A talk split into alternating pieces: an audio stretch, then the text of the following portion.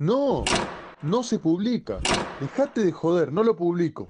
Ni en tus sueños.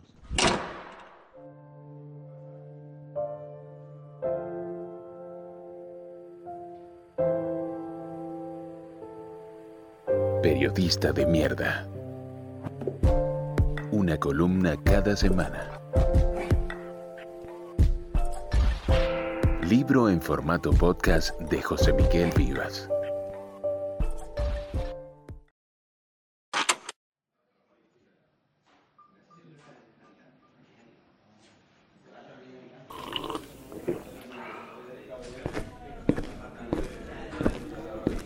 Día, señor.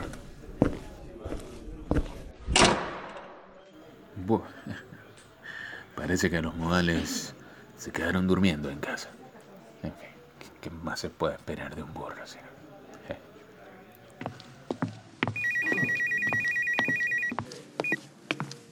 Sí, Laura, hola. Estoy trabajando, contame. Llamó hoy por el cumpleaños del viejo, ¿no?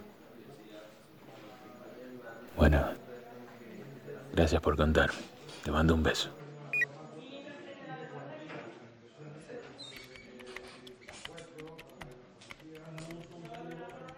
En cuanto a mí, usted quizás lo habrá notado. Yo soy un hombre enteramente hecho de citas. Ricardo Pile. Mi padre en su juventud tuvo un amigo llamado Beltrán. Sus rasgos huían de cualquier memoria, excepto por esa fascinación suya por citar autores que le gustaban. El hombre cita, le decían, y nunca faltaba un divertido.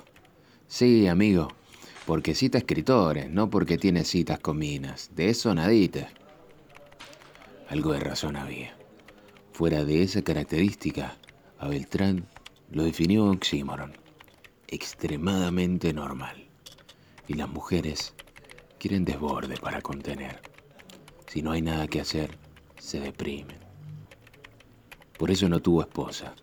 Y desde que cumplió 60, su soledad lo enloqueció y fue internado en un manicomio de olivos. Allí permaneció hasta 2013, cuando la Ley de Salud Mental número 26.657 entró en vigencia y fue trasladado a una casa de convivencia con una asistencia profesional más hogareña, por decirlo de algún modo. Desde ahí recibí una llamada el 30 de noviembre, día del cumpleaños de mi viejo. Buenas tardes, señor. Habla con usted la doctora Martina Gianetino. Me comunico desde el hogar Plácido Caso, porque el señor Beltrán Pérez Lindo, uno de nuestros queridos inquilinos, ha manifestado que el señor Roberto, gran amigo de él, cumple años hoy y quería saludarlo. ¿Es usted? Hola, no, no. Es mi padre, doctora. Pero él... Bueno, bueno. ¿Puede ponerlo al teléfono? Mientras lo voy comunicando a don Beltrán. Señorita, es que mi padre está muerto. Mis palabras se emitieron en la transición de una oreja a la otra. Nadie escuchó. Oí que se acercaba una voz débil y áspera. Era repetitiva, pero inentendible, hasta que unos segundos más tarde alcanzó su volumen máximo y pude escuchar bien. Hoy nació Roberto. En cambio yo nací un día que Dios estuvo enfermo. Hoy nació Roberto. En cambio yo nací un día que Dios estuvo enfermo. Sonreí e hice una pausa. Recordé a Beltrán más joven, junto a mi padre, mientras fumaban y tomaban café. Hola, Beltrán. Qué alegría saber de vos. Hoy nació Roberto. En cambio yo nací un día que Dios estuvo enfermo, grave. Hoy nació Roberto. En cambio yo nací un día que Dios estuvo enfermo, grave. Así es, Beltrancito. Hoy el viejo cumpliría 69 años. Qué memoria. Pero bueno, querido, papá murió. Lamento darte esa noticia tan triste. Oh. Y se ahogaba su voz, como si se la tragara esa misma O. El muerto no es el muerto, es la muerte. Nos hemos repartido como ladrones el caudal de las noches y de los días.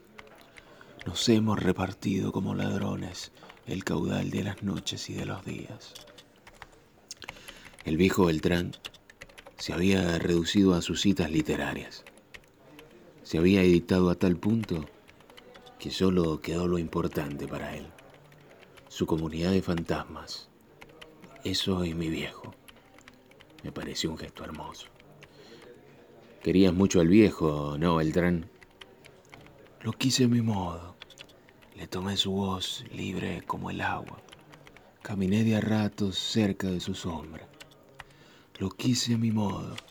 Le tomé su voz libre como el agua. Caminé de a ratos cerca de su sombra.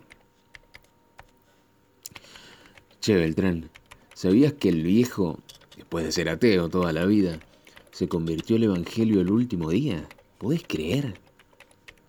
Si viviéramos en jardines, no habría sido posible la religión. Su ausencia nos ha empujado a anhelar el paraíso. Si viviéramos en jardines, no habría sido posible la religión. Su ausencia nos ha empujado a anhelar el paraíso. Tenés razón, Beltrancito, tenés razón. Tal vez estoy muy joven para entender algunas cosas. Ya viviré más y me diré mejor las decisiones del viejo. La perspectiva permite el juicio, la comparación, la reflexión. La perspectiva permite el juicio, la comparación, la reflexión. Sí, le respondí maquinalmente, mientras me preguntaba en qué consistía la locura de Beltrán, si parecía un hombre brillante. ¿Quién con tanto tino y rapidez podría recordar y decir las citas en el instante preciso, sino alguien con una lucidez extrema. Che, Beltrán, contame una cosa. ¿Por qué estás ahí? Porque no hay mucho que ganar en este mundo. La miseria y el dolor le llevan, y en cuanto a aquellos que las han burlado, el aburrimiento les asedia por todas partes porque no hay mucho que ganar en este mundo. La miseria y el dolor le llevan, y en cuanto a aquellos que les han burlado, el aburrimiento les asedia por todas partes. Intuí que se habría intentado suicidar, y fue el detonante para que lo internaran. No sé. Me sentí en la labor de interpretar su última cita. ¿Cómo interpreto eso, querido Beltrán? Entre todas las cualidades, un libro tiene esa muy rara de dejarse interpretar como se quiere. Entre todas las cualidades, un libro tiene esa muy rara de dejarse interpretar como se quiere. Bueno, como quiera que sea, mi querido Beltrán, mira, yo no tengo memoria prodigiosa como la tuya. A duras penas recuerdo mi documento y dos o tres frases pero tu memoria y tu amor por el viejo han hecho despertar dentro de mí, como si hubiese estado dormida todo este tiempo, una parte de las palmeras salvajes de Faulner. Es asombroso lo que te cuento, mira. El recuerdo es tan claro que hasta puedo ver la tapa azul con letras doradas. Traducción al español de Jorge Luis Borges y editado por Sudamericana. Decía así mi Beltrán, y no sé si soy egoísta al conferírtela. No es que pueda vivir, es que quiero, es que yo quiero. Repetí Beltrán, es que yo quiero, es que yo quiero. La vieja carne al fin, por vieja que sea. Porque si la memoria existiera fuera de la carne, no sería memoria, porque no sabría de qué se acuerda. Y así, cuando ella dejó de ser, la mitad de la memoria dejó de ser. Y si yo dejara de ser, todo el recuerdo dejaría de ser. Tu memoria, Beltrán, es lo único que me devuelve la ilusión de imaginar a papá con vida. Sin vos, papá está muerto. Beltrán suspiró ahogando el receptor del teléfono. Sí, pensó. Entre la pena y la nada, elijo la pena.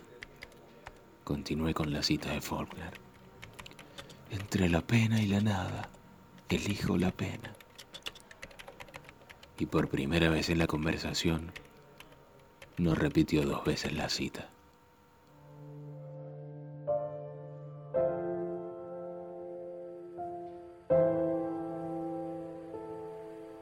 Periodista de mierda. Una columna cada semana. Libro en formato podcast de José Miguel Vivas. No se publica.